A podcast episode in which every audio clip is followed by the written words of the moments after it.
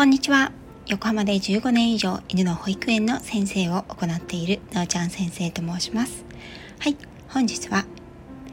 父と娘のヨーロッパ旅行記。こちら、今回が13回目の配信になります。細々と続けてきました。父と娘のヨーロッパ旅行記も後半に差し掛かっております。こちらは、両親が銀婚式の時に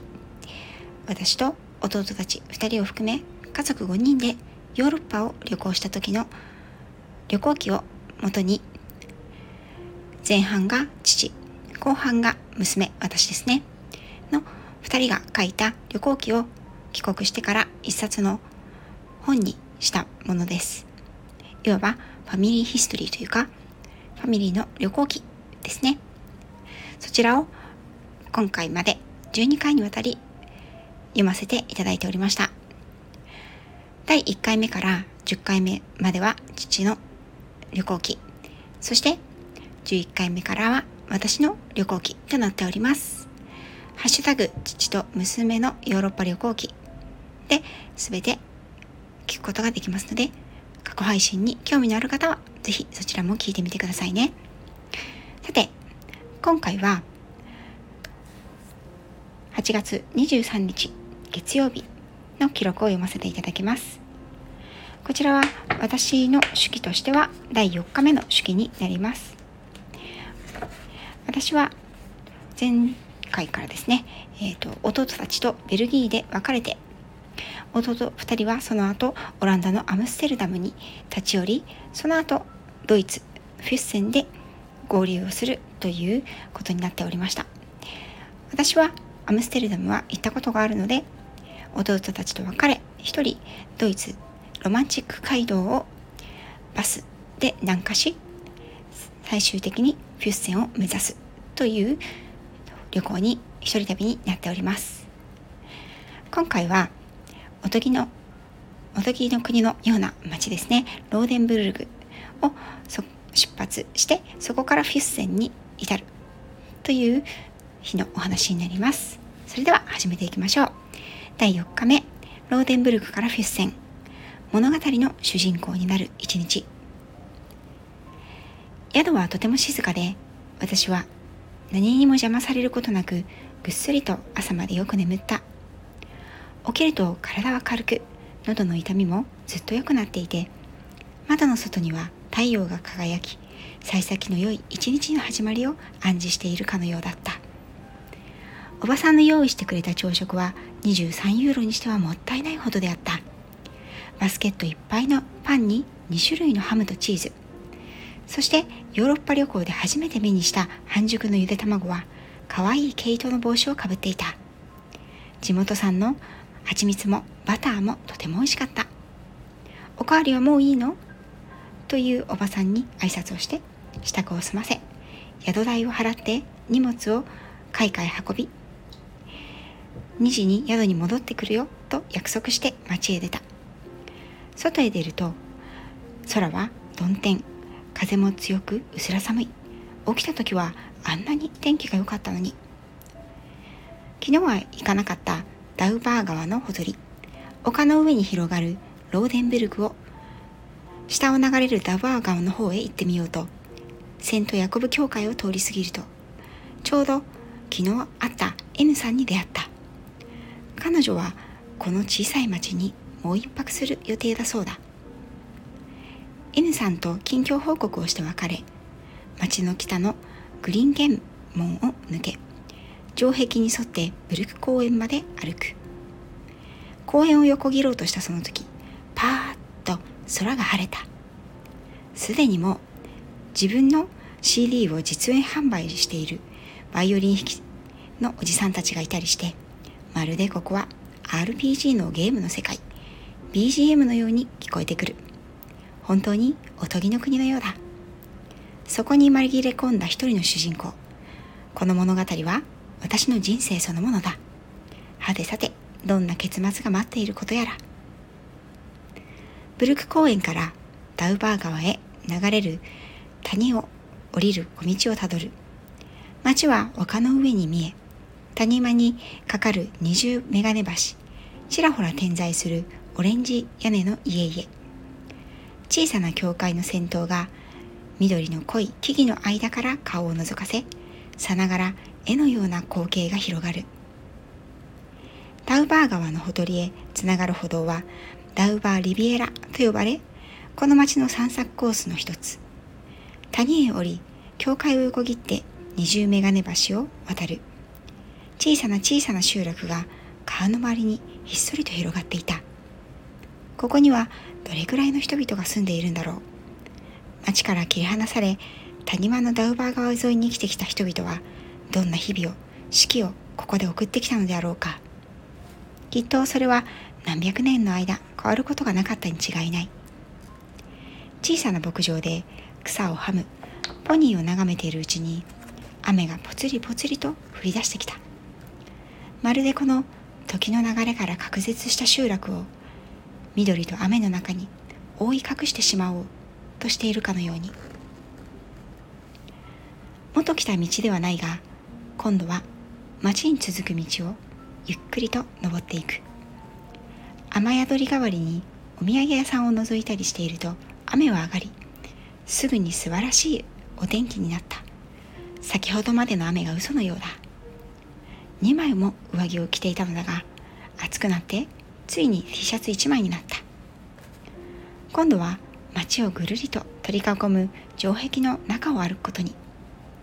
プレーンラインと呼ばれているこの散策コースも観光客に人気があるのだそうだ。昨日も少しだけ歩いたのだが今日は違う場所から別のルートで歩く。城壁の上からだと見える景色もまた違って面白い。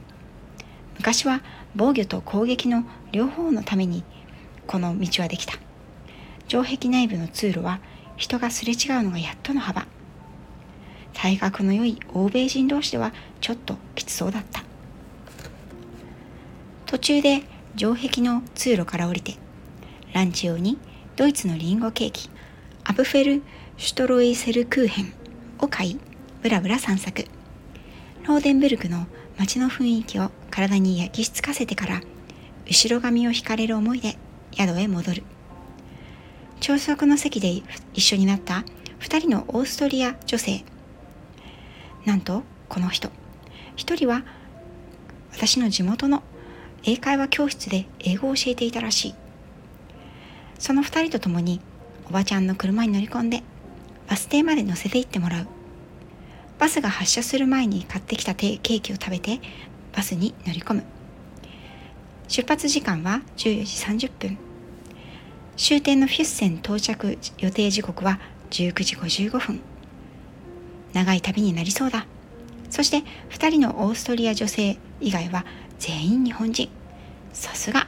日本人観光客人気ナンバーワンのロマンチック街道だ。ほぼ予定時刻にバスは出発。ロマンチック街道後半ルートが始まった。ローデンブルクから子供祭りで有名なディンケルスピュール教科書にもよく使われる完全な中世の円形都市をとどめているというネルトリンゲン。2000年以上の歴史を持つというアウグスブルクに少しずつ停車しバスは緑きらめく夏のドイツ平原を走る。太陽が一日の活動をそろそろ終えようかとするところ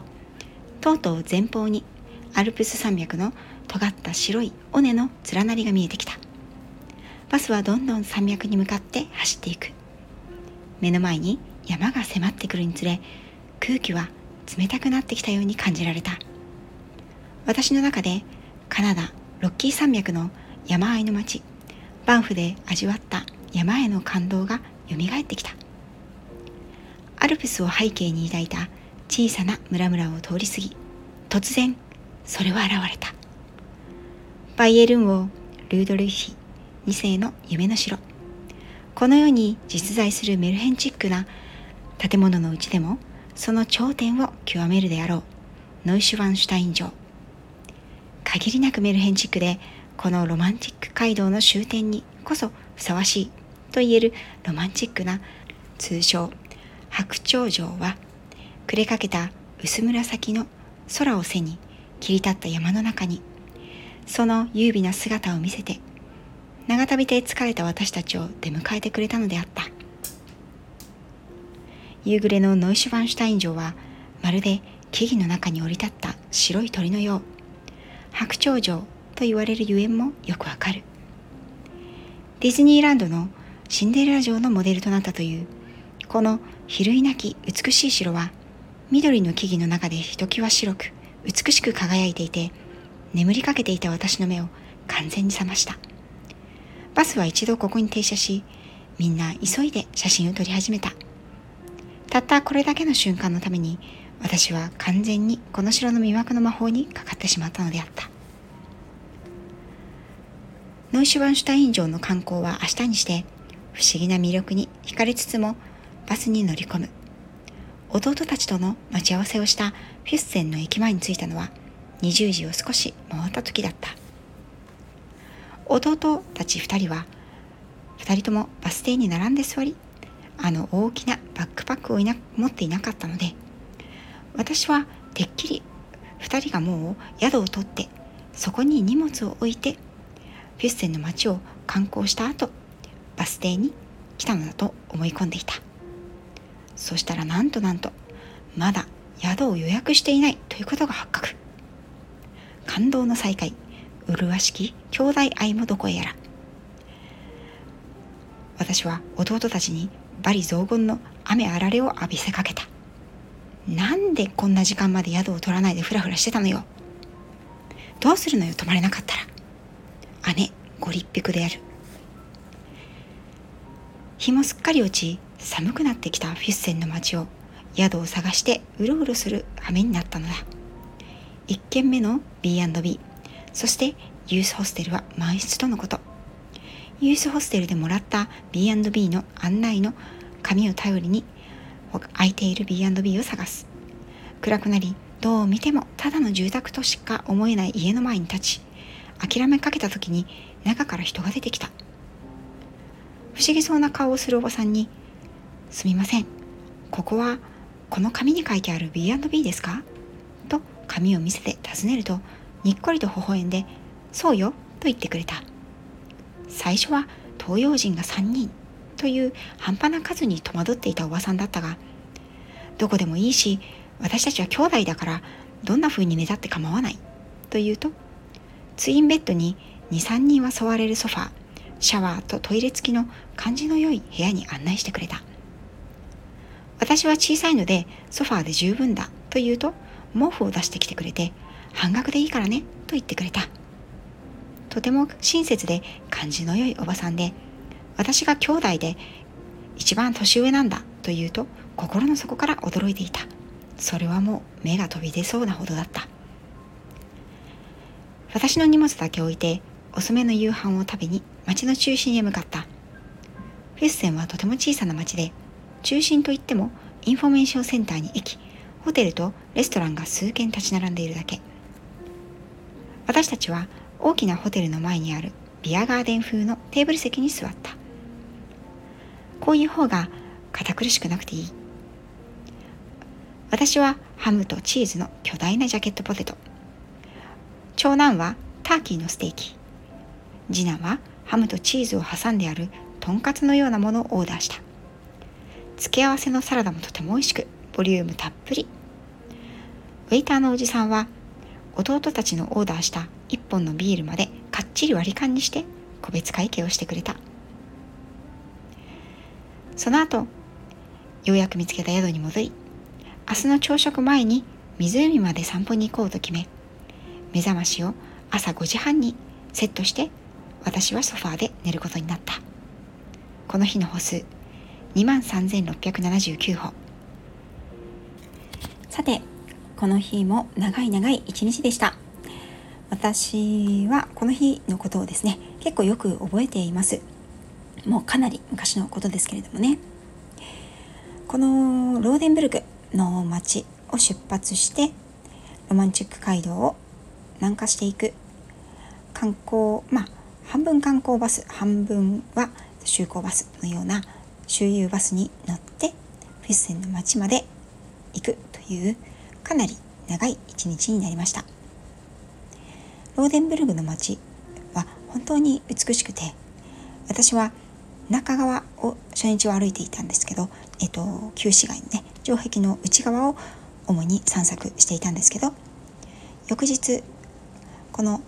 手記の日はですね外側からその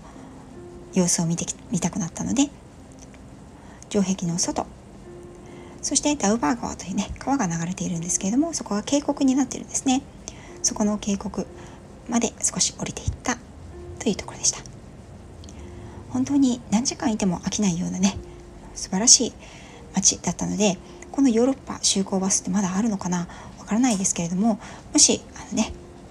どなたかでロマンチック街道に行きたいと思ってますという方がいらっしゃったらローデンブルクとてもおすすめです。そしてねあのー、世界史の教科書なんかでもよく出てくるのがネルトリンゲンですね。ネルトリンゲンは完全なる中世の城塞都市城壁に囲まれた円形の都市の姿を今に留めているというふうに言われている小さなドイツの都市です。ここはですねあのヨーロッパバスが停車を有名なその都市にはね停車をしてくれるんですね。でえっ、ー、と1時間とか停車してまた次の有名都市に行くんですけどそのバスの、えーと、停車時間しか私はこの町にはいなかったのでゆっくりそこで1泊するとかはしなかったのでね、うん、じっくり見ることはできなかったんですけど今でも可愛らしい街だったなということはよく覚えています。そしてついに出てきました。ノイシュバンシュタイン城ですね。こちらのあのお城というのはよくねあのドイツといえばノイシュバンシュタイン城という感じであのもしかしたら皆さんも名前は知らないとしてもどこかでその画像なんかは見たことはあると思います。こちらのあのノイシュバンシュタイン城はえっ、ー、と山の中腹というんですかねに本当にそびえ立っているんですね。孤高の存在という感じでこう街の中にあるとか、まあ、大体あのいろんな国のうんとお城とか城塞っていうのは町があってその大体ちょっと上とかにねあの作られていることが多いんですよね。うん、